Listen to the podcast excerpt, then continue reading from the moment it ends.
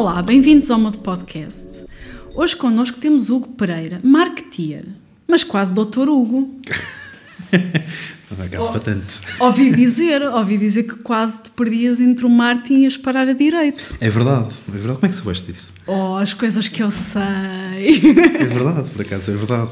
Como é que foi esse processo entre o direito e o marketing? Não é que eles estejam propriamente assim tão longe um do outro, eu Não, diria. E cada vez menos, até diria mais. Basicamente, eh, eu sabia que, que queria ter assim uma carreira ligada à gestão, mas não sabia muito bem o que é que havia de, que é que havia de fazer.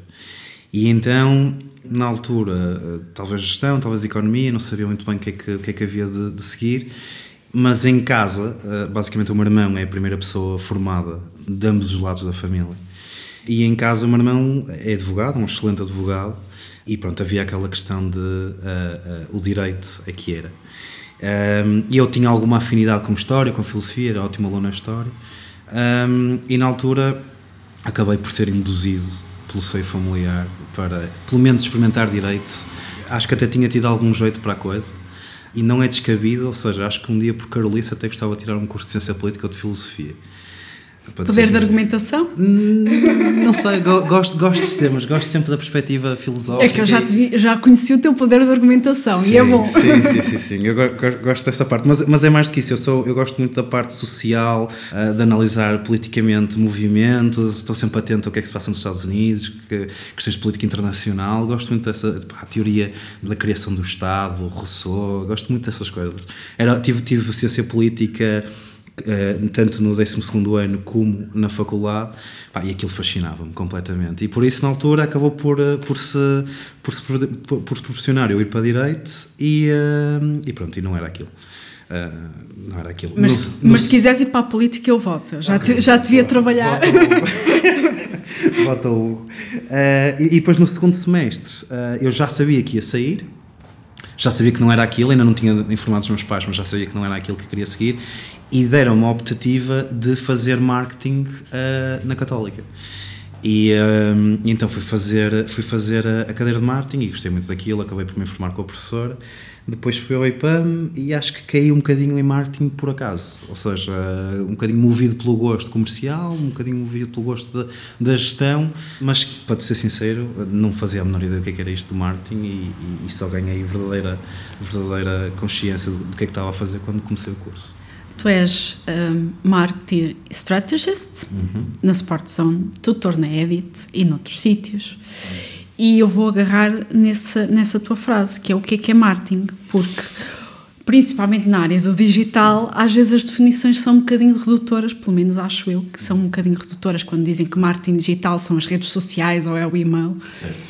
Ah, então, para quem nos está a ouvir e que está com os mesmos preconceitos que, que eu, o que é que é marketing digital? Pronto. Eu acho que nós temos que caminhar, não estamos lá, mas acho que temos que caminhar para uma perspectiva de que ah, o marketing digital não existe. Efetivamente, não existe marketing digital, ou seja, da mesma forma que não existe marketing offline. Cada vez mais nós, enquanto consumidores, estamos em todo lado. Ah, e, portanto, para mim, existe marketing, e dentro do marketing, basicamente, houve um, houve um, boom tecnológico e houve um boom que teve um impacto social substancial e que fez com que nós, enquanto consumidores, utilizadores, pessoas, começássemos a, adotar essas tecnologias para, a- a- para as nossas vidas e para nós.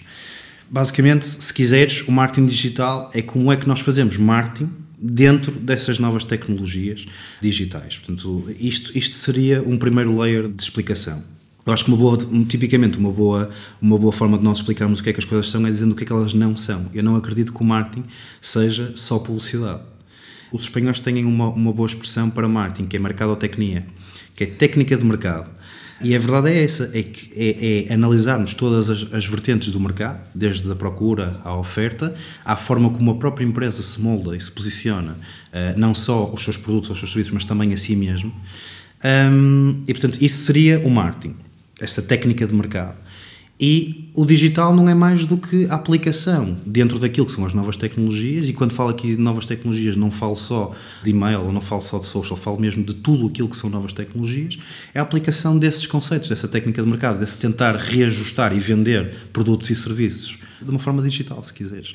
Eh, portanto, para ser sincero, ou seja, não tenho aqui uma, uma definição de livro by the book, é mais um, uma leitura, se quiseres, daquilo que eu acho que, que pode ser. E é muito pertinente para mim, durante muito tempo, o marketing era só aquele departamento que me arruinava os layouts, porque eu tinha que arranjar espaço para mais um banner, espaço para mais um. Ok, lá estão eles a dar cabo da. Guilty as charged.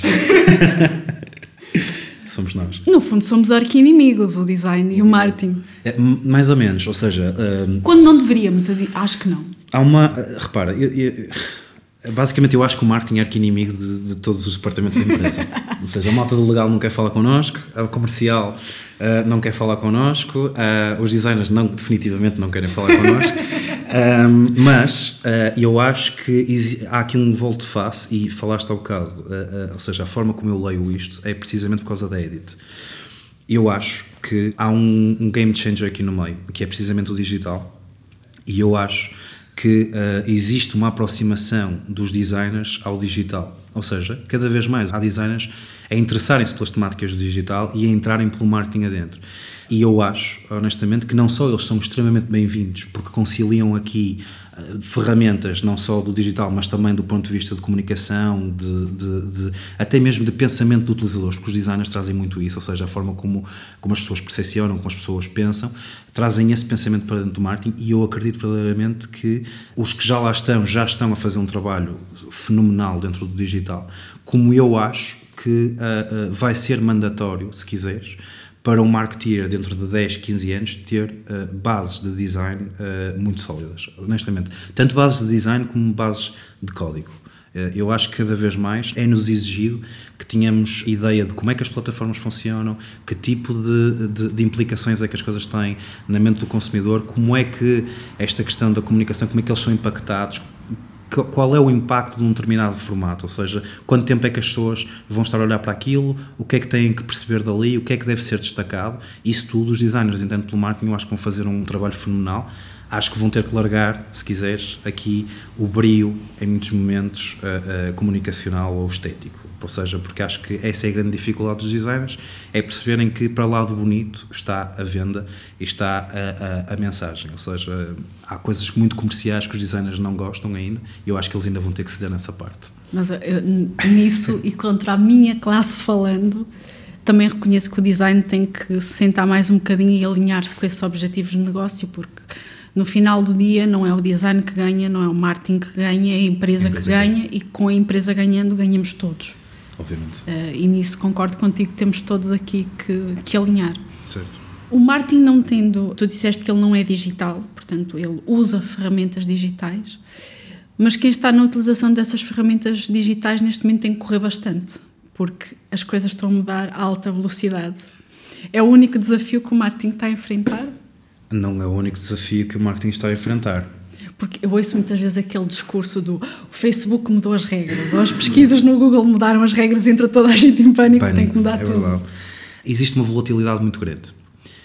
E existe uma volatilidade muito grande porque, apesar de tudo, a verdade é que o digital não é o futuro, o digital está aqui, já, já somos todos digitais, mas é uma indústria que tem um andamento muito grande.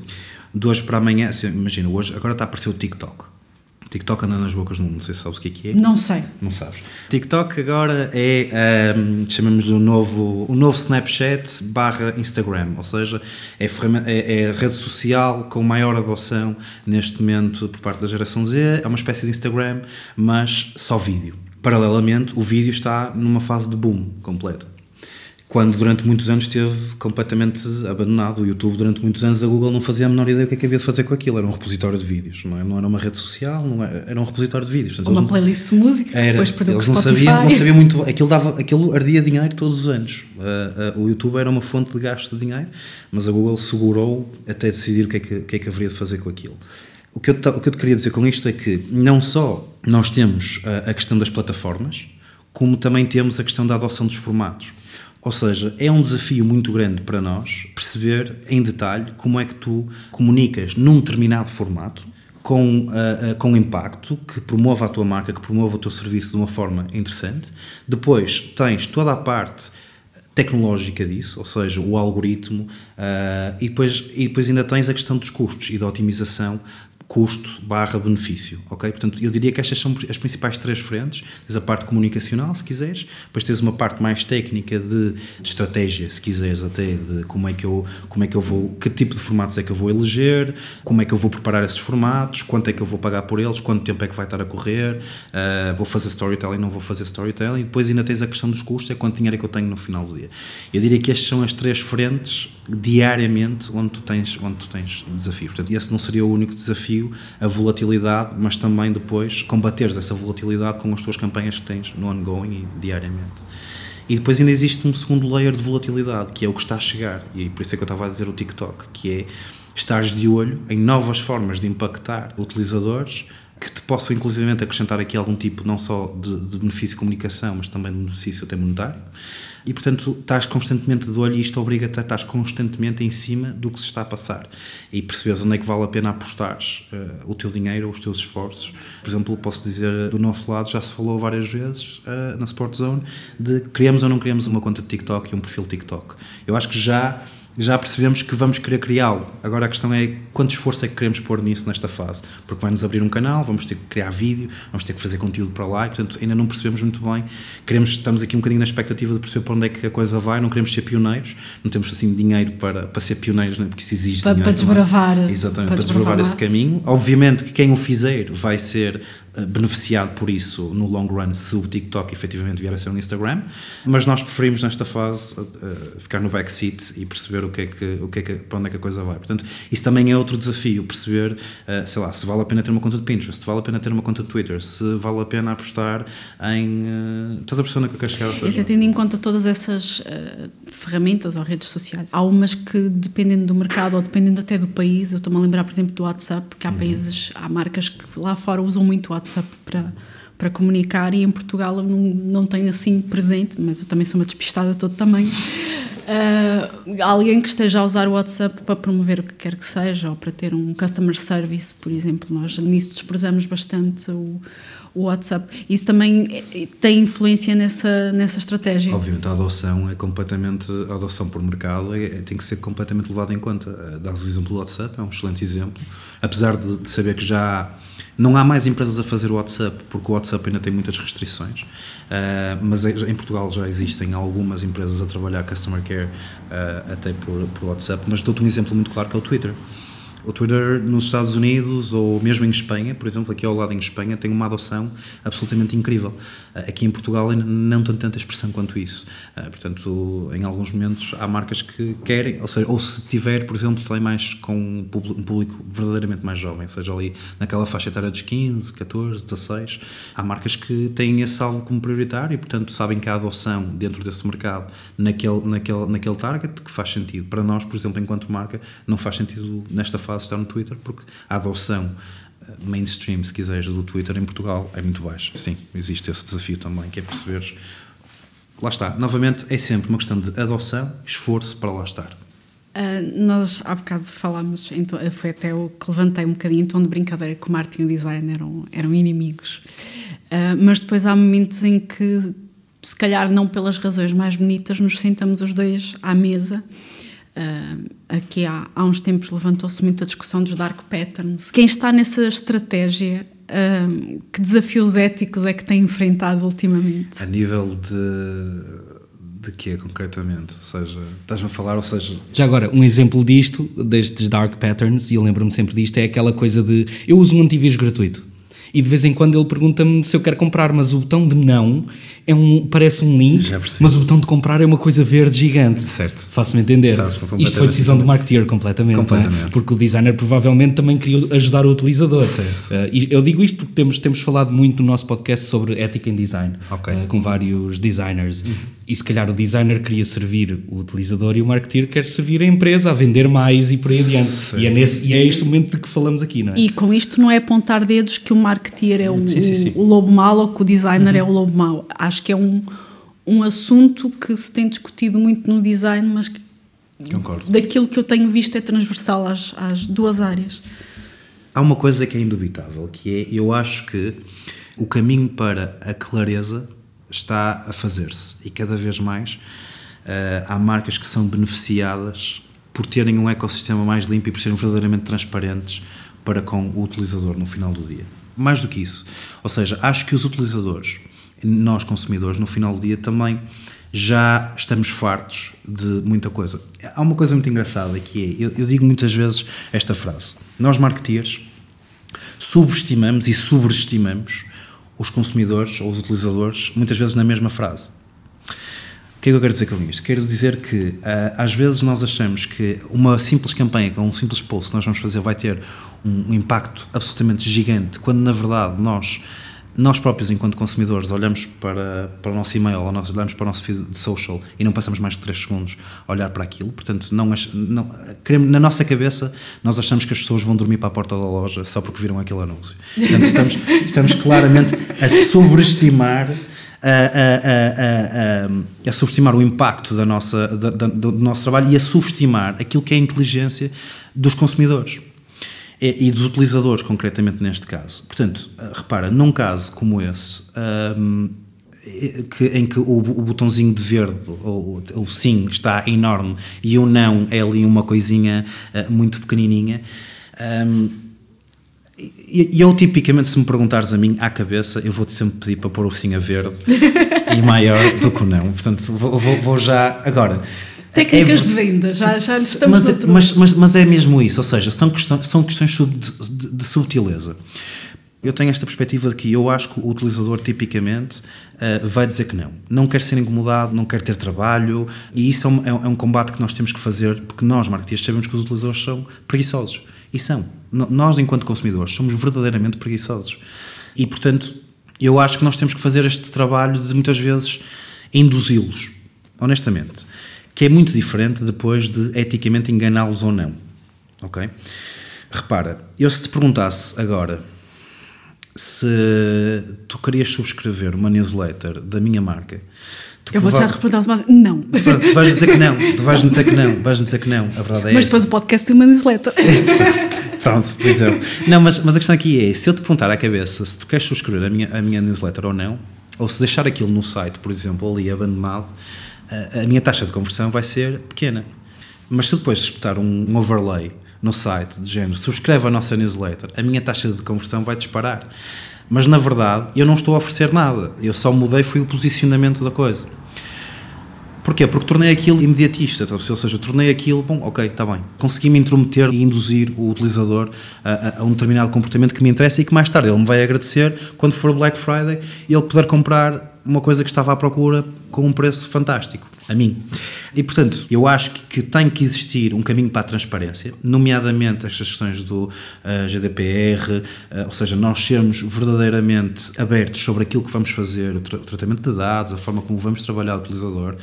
Um, Apesar de acho que já ninguém mais suporta ter que dizer que aceita os cookies. Não, obviamente, obviamente. Por é favor. Verdade, é verdade. Isso é um, um, bom desafio para vocês, é como é, que, como é que vocês conseguem dar a volta a isso.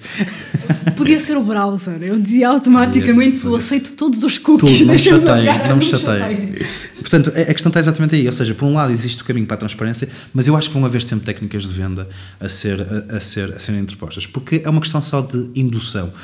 Às vezes o placement pode ser exatamente o mesmo, mas só o facto do sim estar a verde já muda tudo. Eles podem estar exatamente do mesmo tamanho, mas o sim estar a verde, pá, nós queremos acreditar que, que, sim, para isso é que depois há o A-B test para, para tirarmos temas. E lá estão os marketeers e os designers sentados um ao lado do outro, porque é que funcionam melhor. Olha, já lá vão alguns aninhos, estás agora na Sport Zone, mas já fizeste assim muita coisa, já passaste pela AdClick, ouvi dizer. Pelo grupo. Pelo grupo. Uh, mais especificamente ligado ao e-mail? Ao email bidding uh, e depois trabalhei mesmo para o grupo. Eu só não sei o teu carro, de resto eu consegui descobrir quase tudo. Neste tempo de marketeer, uh, tiveste assim alguma coisa em que tu deitaste as mãos à cabeça e caramba, eu não estava mesmo nada à espera que isto corresse tão mal? Alguma, coisa, alguma dor que conseguisse assim partilhar? De, de uma experiência no dia a dia ou mesmo numa perspectiva de carreira? Porque acho que numa perspectiva de carreira tenho sido um felizardo ou seja, não há nada, ainda não houve nenhum momento em que eu tivesse deitado as mãos à cabeça e dizer eu não queria estar aqui. Acho, acho que estou, estou muito. Do ponto de vista, depois de dia a dia, já me aconteceram algumas coisas muito, muito interessantes. Já. enfim, estou aqui, estou, estou aqui a tentar arranjar um, um, exemplo que não comprometa ninguém. Temos o Zé e a Maria. não, mas olha, está aqui o Samuel, ele vai, vai, vai achar piada isto, mas eu já eu, eu trabalhava muito com equipas técnicas. Pá, que também é uma guerra muito interessante, que é quando eu não, não trabalhava tanto na parte de, de, de, mas trabalhava mais com uma parte de account management, uh, pá, para uma plataforma em que depois no final do dia tinha toda uma equipa técnica. Uh, para já, esta disputa uh, marketeer, designer, é interessante, mas não é tão, não é tão interessante como esta disputa marketeer e equipas técnicas. Pronto, perdi. Samuel, anda para esta caleira. Não, não, não. As equipas técnicas tipicamente são ainda, então, mais, são ainda mais difíceis de, se, de, de, de nos darmos com elas. é aquele pixel do Facebook, eu sei. Somos nós a lá está, somos nós a, a, subestimar o grau de esforço de tudo e mais alguma coisa da parte técnica e são eles também a subestimar uh, os esforços comerciais, a subestimar uh, o que o cliente pensa, que é uma coisa muito engraçada, porque, um, e, e repara, isto também é válido para equipas de design que não têm tanto contacto com o cliente muitas vezes, não tanto na parte de marketing, mas tanto na parte de account management, tu trazes aquilo que é o input do cliente. E o que ouves muitas vezes é, certo, mas o cliente então é burro. O cliente então não está a pensar bem. Pronto, e como é que tu depois veiculas a vontade do cliente para dentro de casa e como é que tu depois veiculas o cliente é burro para fora de casa? Percebes? Ou seja, é este trabalho de fazer de interlocutor de equipas técnicas, sejam elas de design, sejam elas de IT, para com clientes, são extremamente uh, desafiantes. Eu diria que alguns dos meus maiores desafios e algum, alguns dos meus maiores descarrilantes teve exatamente que ver com, com isso. Ou seja, ah, eu lembro-me de um caso concreto, enfim, vou, vou vou amenizar aqui a coisa, mas basicamente eu passei muito tempo a convencer um publisher, uma base de dados, a integrar numa plataforma. Era um publisher extremamente exigente. Um, finalmente fechamos a integração, fizemos toda a integração, a equipa técnica fez a integração e no dia seguinte, às 9 da manhã, chego ao escritório e, ok, porra, tenho que ligar ao cliente a dizer que a integração já terminou e ele era mal disposto de primeira, para ele começar a fazer a configuração da plataforma, o que é que queria correr, o que é que não queria correr, o tipo de payouts que queria Chego lá então, malta, já posso, já posso falar com o cliente, já posso fazer isto. Como assim? Já enviamos e-mails para eles, para a base de dados toda. já disparamos e-mails para a base de dados toda. Eu, ok, então agora como é que eu vou dizer isto ao cliente? Então, mas o cliente tem que estar pronto para, quando integra a base, tem, pois certo, mas a base de dados é dele e, portanto, nós temos que pedir autorização para podermos trabalhar esta base de dados. E aquilo depois foi assim um, um processo muito violento de, de telefones e de chamadas em que, pronto, lá está, tive que fazer de interlocutor entre o cliente e a empresa. Acho que esses foram, foram alguns dos meus maiores, das minhas maiores dores de cabeça profissionais. Já tive também campanhas que, que corriam mal. Já tive campanhas que seja de email marketing, seja mesmo até de comunicação que não correu mal. Lembro-me que há uns tempos atrás, em outubro, há dois anos atrás, na época de outubro, tínhamos uma campanha de running em que o nosso key visual era uma rapariga a apertar uma sapatilha. Okay? E depois tivemos durante um fim de semana 20% de desconto em todo o, o running em, desculpa, em toda a Adidas. Uh, a, a, campanha de desconto em sapatilhas Adidas Running. Então metemos um banner por cima do nosso key visual a dizer 20% só este fim de semana, não sei o quê. O que é que acontece? A rapariga estava a apertar umas sapatilhas da Nike cima, e ninguém se apercebeu daquilo. mas, mas, mas uh, uh, e correu um bocadinho mal, ou seja, tivemos algumas opiniões um bocado agridoces assim pelo social media. Foi assim, depois o problema é esse, é que as coisas disseminam-se muito rapidamente. Só um último caso, uh, e não foi comigo, mas foi com um grande amigo meu que uh, trabalha com, com e-commerce e que há coisa de dois anos atrás também, na altura, em setembro, fez, um, fez, uma, fez uma campanha de e-mail em que o subject era estas sapatilhas ou estas não sei o que estão on fire. E, e aquilo bate precisamente na altura dos incêndios, ou seja, aquilo foi assim tipo 3 ou 4 dias antes da altura dos incêndios a negatividade que, ele teve, a negatividade que ele teve. Ele, não, ele, na altura não havia incêndios, e assim, três ou quatro dias depois, acontece pedrógão, acontece assim uma coisa, uma série de eventos trágicos e a negatividade com que ele levou foi assim muito feia mesmo. Aliás, teve-me a dizer que o, o cargo dele esteve on the line durante algum tempo. Mas nada que ele conseguisse controlar, nada. ele não podia prever o que viria, o que viria a seguir. Que grande dor. Pensei muitas vezes o que é que faria se estivesse no lugar dele. Este torno é edit, hum. nessa grande casa, que já foi a minha também, desafios de ensinar isto tudo à juventude, para quem está a começar, assim, grandes conselhos que tu darias? Olha, o primeiro grande conselho que eu dou, dou não só a quem está a começar, mas acho que é um, é um, é um conselho que nós todos temos que ter uh, presentes durante todo o nosso trajeto enquanto marketeers, que é uh, despejar-nos de preconceitos e daquilo que nós uh, faríamos. Perceber que uma boa campanha, uma boa comunicação, um bom serviço, um bom produto é sempre vendido uh, estudando o cliente no final do dia. Ou seja, não é, nós nunca devemos partir do pressuposto de o que é que eu faria, o que é que eu gostaria. Ou seja, eu trabalho numa marca que não necessariamente, eu não tenho que ser necessariamente consumidor desta, da minha marca, portanto eu tenho que perceber exatamente como é que, como é que eles pensam. E, portanto eu acho que esse é o primeiro, a primeiro layer de desconstrução que quem está a começar agora em, em, em marketing, em digital, uh, tem mesmo que, que, que penetrar. É perceber que ferramentas é que eu tenho, para perceber o que é que o consumidor uh, faz e por aquilo que o consumidor se interessa e de que forma é que eu hei de impactar o consumidor e não partir do pressuposto que, que o consumidor vai querer aquilo que eu quero. Portanto, eu acho que este é o primeiro layer, não para marketeers digitais, mas para marketeers como um todo, para toda a gente que está a tentar uh, a entrar no marketing.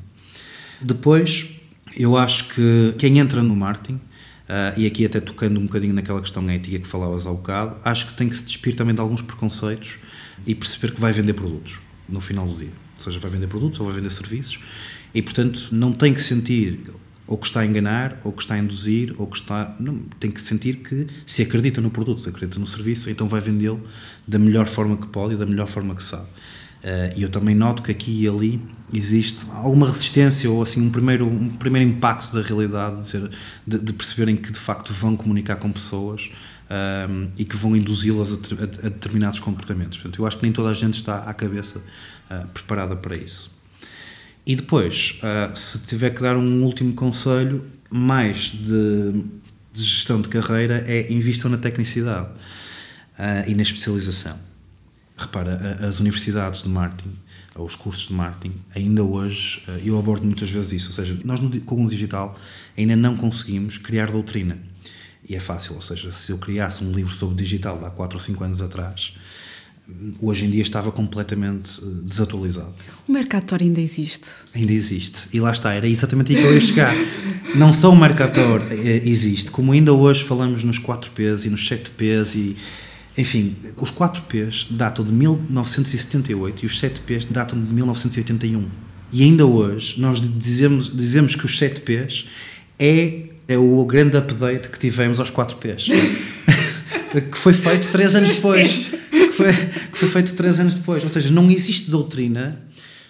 E eu, eu acho, atenção, dito isto, aquilo vale para 1981 como valeria, ou como vale ao dia de hoje, se olharmos para o marketing como, eh, enfim, doutrina. Não é? Agora, se quisermos entrar numa fase mais operacional e de percebermos o impacto do digital, não foi possível ainda criar doutrina relativamente ao digital. E, portanto, nós temos que ir criando, temos que ir criando doutrina uh, à medida que vamos trabalhando, sempre olhando para o, para o que se está a fazer e para novas tendências e criando nós próprios também, ou seja, eu não tenho dúvidas que muitas vezes os marketeers digitais também eles próprios criam novos paradigmas e induzem novos comportamentos e portanto eles próprios também interferem na forma de trabalhar o mercado. E portanto, uh, isto ao ponto de que uh, apostar na tecnicidade acaba por ser uh, eh, um, ehm, fundamental. Ou seja, a especialidade tem que vir ao de cima no final do dia. Uh, porquê?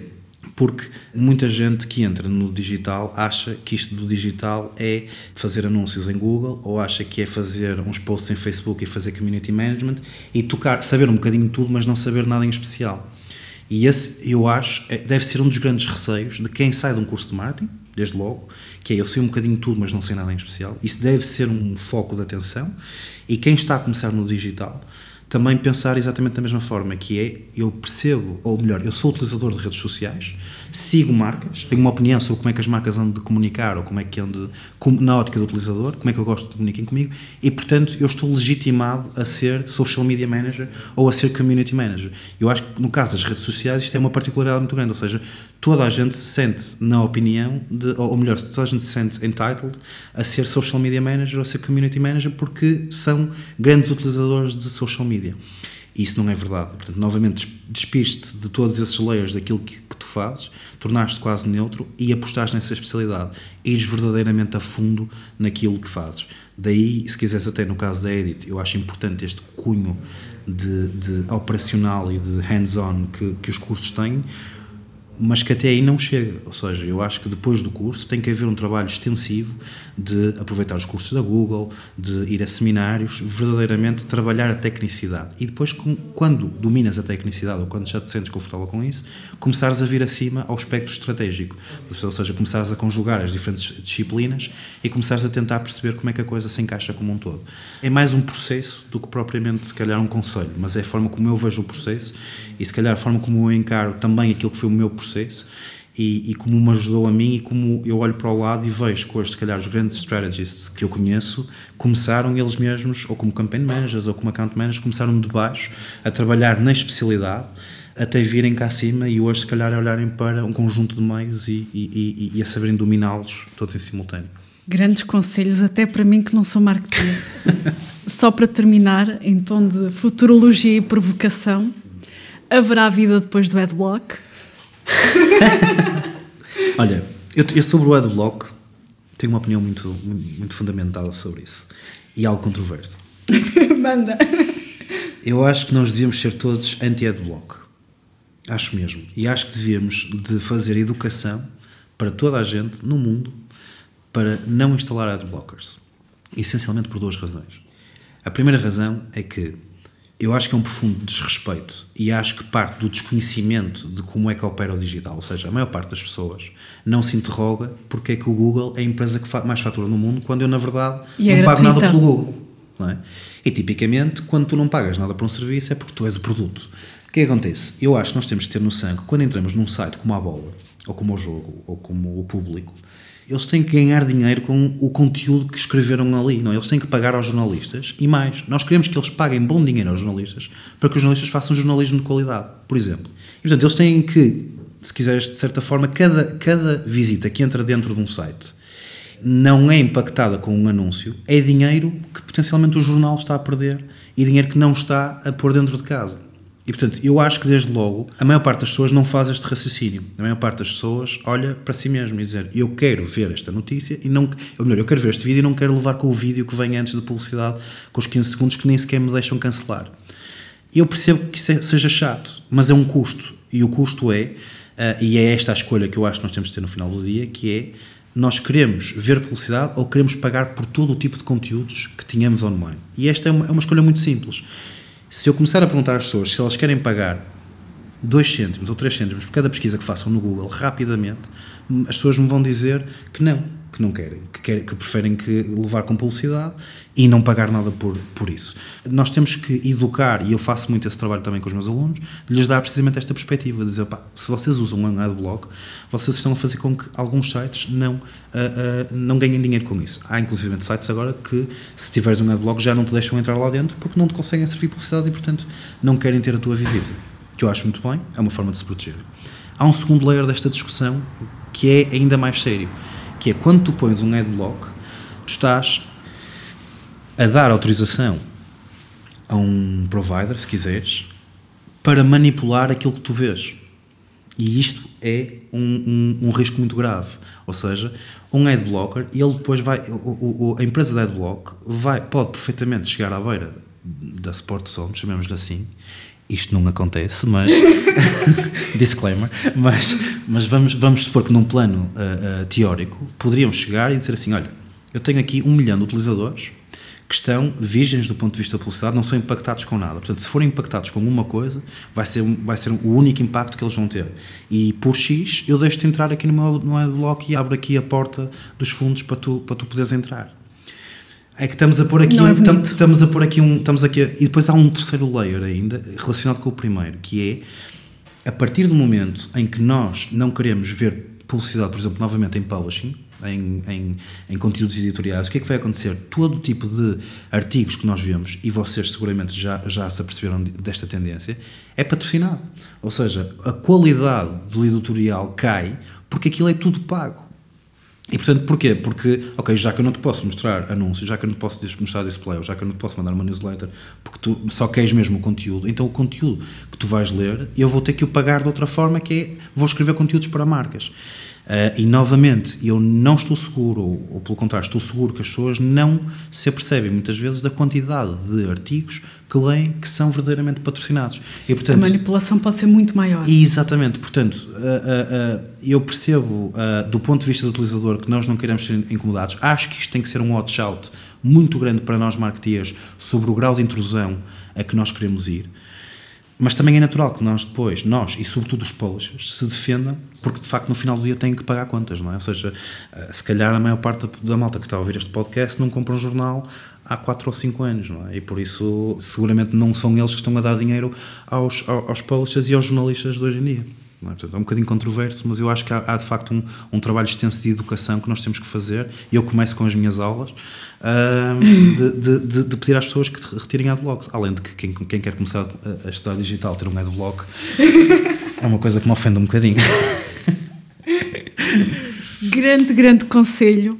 E malta, dá muito trabalho fazer um banner. Agora, até do ponto de vista de design, dá muito trabalho fazer um bom, um bom key visual. Hugo, muito, muito obrigado. Obrigado, meu. Uh, muito boa partilha. E a vocês que estão a ouvir-nos, sigam o Hugo, Hugo Pereira, Digital Marketeer na Sport Zone, tutor na Edit.